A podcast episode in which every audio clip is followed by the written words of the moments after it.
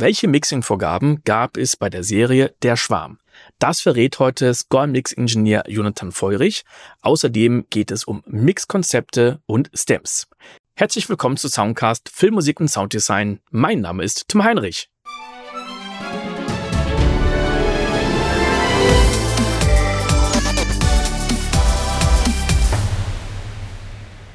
Die Crotale sind noch ein gutes Beispiel für Mono zu Stereo. Ähm, das weiß ich noch. Auch wieder Tremolator. Ich mache mal ganz kurz die Plugins aus.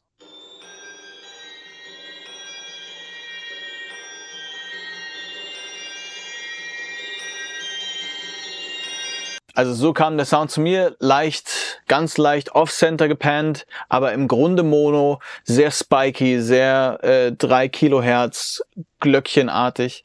Ähm, und was ich dann halt draus gemacht habe, ähm, ich zeige euch kurz die Plugins, ihr könnt ihr pausieren, wenn ihr wollt. Über Sooth erstmal diese Glöckchen, das Glöckchenhafte, diese Resonanzen gezogen, dann über sowohl Width als auch Monospread einfach für Breite in dem Mono-Sound gesorgt und danach mit dem EQ noch einzelne Dinge äh, gezogen, die ich ziehen wollte. Also sprich so ein bisschen diese Sprachverständlichkeitsrange hier zwischen 2K und ja, 7K. Eine Resonanz scheinbar bei 4200. Und danach gibt's dann ähm, sogar noch einen Transient Designer von ähm, Isotope Neutron. Kleines bisschen mehr Tag, kleines bisschen Sustain runter, ähm, damit der Sound ein bisschen artikulierter wird. Danach noch ein Tremolator, der ist ganz, ganz leicht. Hier äh, One, äh, also One Bar bei 120 BPM ist eine super leichte ähm, Bewegung, die da entsteht. Die Tiefe ist auch nicht wirklich da. Ähm, das bricht nur so ein bisschen das Statische auf und sorgt für etwas mehr Stereo. Und dann gibt's nochmal hier auf minus 10 jeweils ein bisschen Short und Long Reverb für ein kleines bisschen mehr Dimension links und rechts. Und dann äh, haben wir halt dann im Vergleich noch einmal kurz Dry. Haben wir danach dann den Sound hier.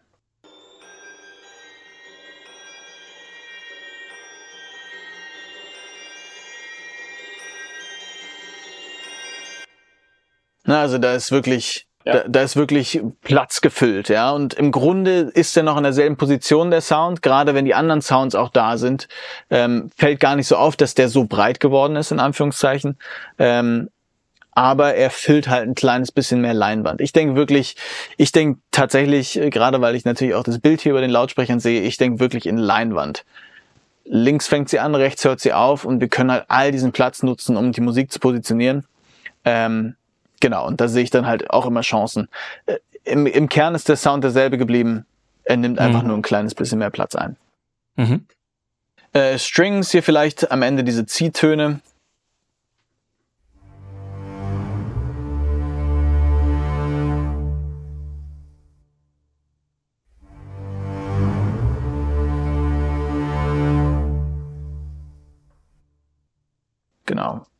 Ohne Processing, also ein kleines bisschen EQ und Max Bass auch wieder für, für untenrum, ohne Processing.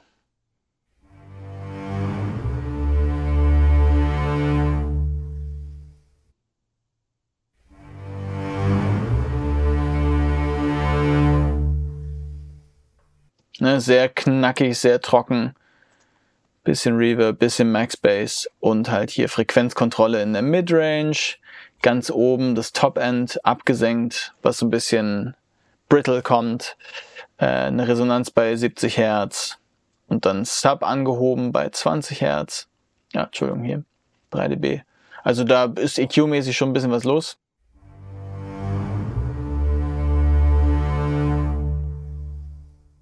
Genau, und es gibt einfach ein ganz leichtes Tail, damit es ausschwingt.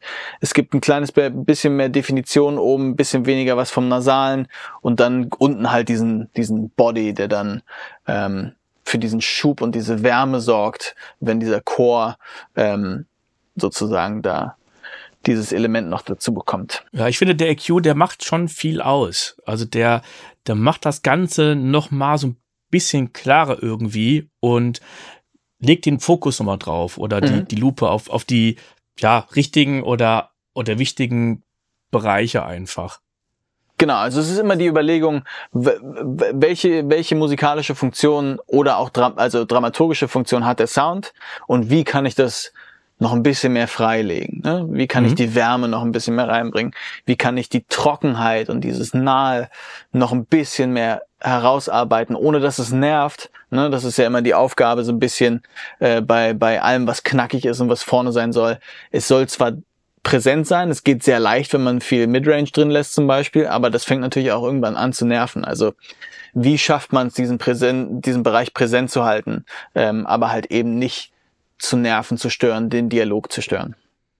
Weißt du, wo Dasha aufgenommen hat? Die, also jetzt hier ganz konkret weiß ich, für den Schwarm ähm, hat sie explizit nicht aufgenommen. Also es gab keine Recording Sessions für den Schwarm. Was sie halt immer macht, sobald sie aufnehmen geht für äh, Projekte, bucht sie sich selber immer Sessionzeit und hat einfach selber Samples für sich. Mhm. Ne? Und ähm, die arbeitet sehr collagenhaft äh, und, und samplet dieses Material dann, pitcht es durch die Gegend und verfremdet es. Und äh, ja, also diese Aufnahme, die, es, die da jetzt ist, weiß ich gar nicht, ähm, welche Session sie da für sich gebucht hat, ähm, welches Studio das ist oder so. Ich, ich bekomme das immer dann nur mit, wenn es am Ende bei mir auf dem Tisch liegt. Ja. Genau, aber das ist, spielt natürlich mit in ihre Philosophie rein, ne, von der du sprichst. Ähm, ja.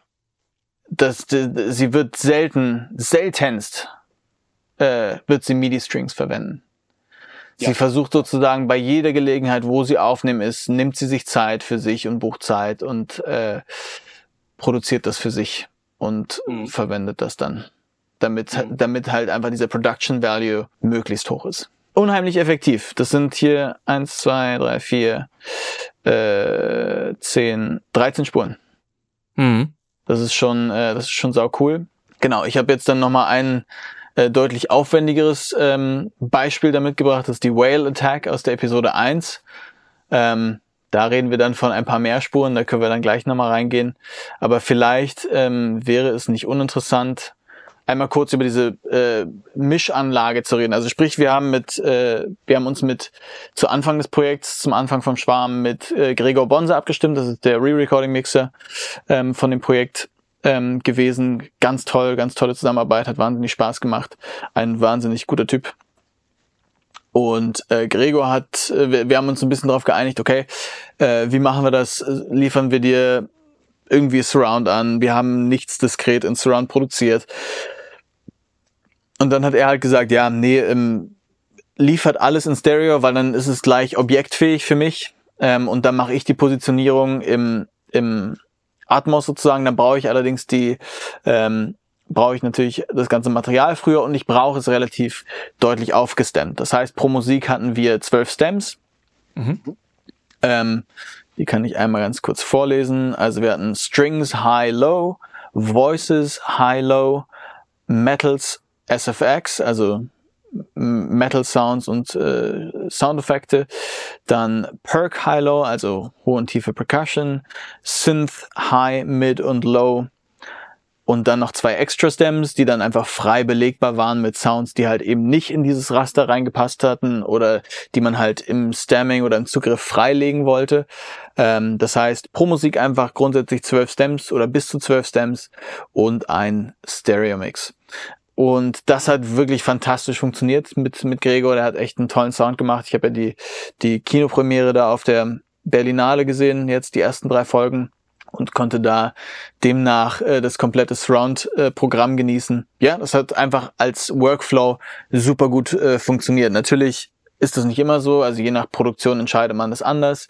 Ähm, vor allem wenn es halt diskret für Atmos produziert ist, also auch Mikrofone im Raum sind, die entsprechend die ganzen Positionen mit abbilden. Jim Knopf ist ein gutes Beispiel, ne? Das ist natürlich in 712 angeliefert worden, äh, weil wir es halt auch in 712 aufnehmen konnten. Ja, ich hatte nämlich auch in einem Bericht gesehen oder, oder gelesen, wo es um die letzten Arbeitsschritte ging, dass, ich weiß nicht, ob es der Regisseur oder Real Recording Mixer war, an einer Stelle gesagt hatte, dass er von der Musik, ich glaube, irgendein Element am Ende nicht haben wollte. Um, ähm, und dann ist natürlich wirklich der Vorteil, wenn man mit den Stems arbeitet, dass man, wenn man nachher die Mischung hat, auf einmal merkt, ah, an der Stelle, da hätten wir gerne die Kontrabässe leiser oder gar nicht oder was auch immer. Das ermöglicht dann ja wirklich, wenn, wenn du die Stems dementsprechend ausspielst. Voll. Also ähm, ist mega wichtig, immer so eigentlich, ich, ich würde fast sagen, so viele Stems natürlich wie Sinn machen, ja, aber auch so viele Stems wie möglich gleichzeitig, ja. Ähm, weil dieser Zugriff, der lohnt sich fast immer. Und wenn es am Ende nicht in der, in der Filmmischung relevant wird, wird's dann halt bei der Kompilierung des Soundtracks zum Beispiel relevant. Dasha hat jetzt hier die ganzen Musiken so genommen in den zwölf Stems, so wie sie waren, und da, damit halt die äh, Compilation gemacht für den Soundtrack. Und aufgrund der Stems konnten wir dann halt einfach musikalisch ganz anders schneiden, konnten die Stücke raffen. Man hat ja manchmal halt irgendwelche sieben, achtminütigen Stücke, ähm, wo dann ein gewisser Vorlauf vorne ist, ähm, der einfach auf einem Soundtrack dann ein bisschen langweilig ist oder so, der einfach szenisch sehr gut funktioniert, aber für sich gehört dann eine gewisse Länge entwickelt. Das kann man dann alles raffen, kann wunderbar zwischen den Stems hin und her schneiden. Ähm, das ein oder andere Stück Musik, was dann aus der Filmmischung noch angefordert wurde, weil hier halt doch ein bisschen Musik toll wäre, konnte Dasha ähm, dann sogar halt aus Stems dann schneiden. Also Stems grundsätzlich zu haben und damit ja auch sein Projekt zu archivieren, ist eine mhm. total, ist eine total schlaue Sache. Und für den Dubmix sowieso. Man darf nie vergessen, das, was wir hier machen, dient ja oder ist ein, ein kleiner Teil eines großen Prozesses. Und bis es zu dem Zeitpunkt kommt, dass ich hier sitze mit der Dasha oder mit wem auch immer, ne, und an, an einer Filmmusik arbeite und diese letzten Schritte tue, bis dahin hat äh, der oder diejenige so viele Runden mit Regie und Produktion gedreht, dass diese Musik approved ist, dass die meisten schon auf dem Stand sind, so darf das jetzt zu hören sein. Und möglichst, und möglichst halt nicht mehr anders. Also auch ich habe ja eine Rolle. Ich möchte natürlich Sound gestalten und irgendwie ähm, einiges dazu beitragen, darf aber natürlich im Kern die Musik nicht verändern. Ja, und, und auch eine, ein Filmkomponist oder eine Filmkomponistin muss, äh, muss sich sehr bewusst sein, dass das, was sie als Layout die ganze Zeit schon der Produktion der Regie anbietet, dass das meistens für bare Münze genommen wird und dass das die Grundlage der Entscheidung ist und da darf man dann am Ende noch fünf bis zehn Prozent Ear Candy drauf machen, ja, oder wenn man natürlich eine MIDI-Produktion hat und dann Orchester aufnehmen geht, dann wissen alle Beteiligten schon, okay, das ändert nochmal ganz schön was von der Emotion und so. Das sind dann so, so, so bestimmte Beispiele, wo, wo das klar ist, dass im Sound noch viel passiert. Aber jetzt bei so Dingen wie hier beim, beim Schwarm, da macht man halt diesen kleinen Step forward, macht's alles noch ein bisschen, platziert's alles noch ein bisschen mehr, macht ein bisschen mehr Höhen, ein bisschen mehr Bässe.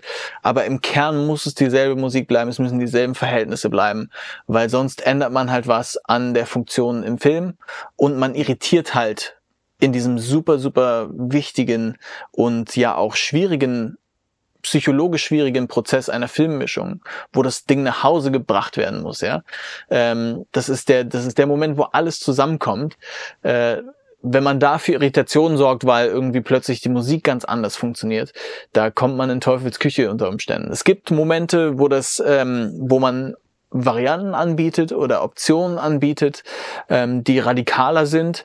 Aber meistens ist es ja so, dass man die Vision einfach weiterträgt und die Musik nicht zu stark ändert und einfach nur dafür sorgt, dass sie, also nur dafür sorgt, dass sie in Surround gut klingt, dass sie mit dem Dialog gut klingt, dass das ein oder andere Verhältnis vielleicht nochmal ein bisschen besser ist und dieselbe Wirkung erzielt.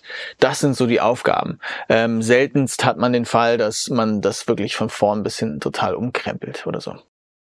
Das war die sechste von neun Folgen.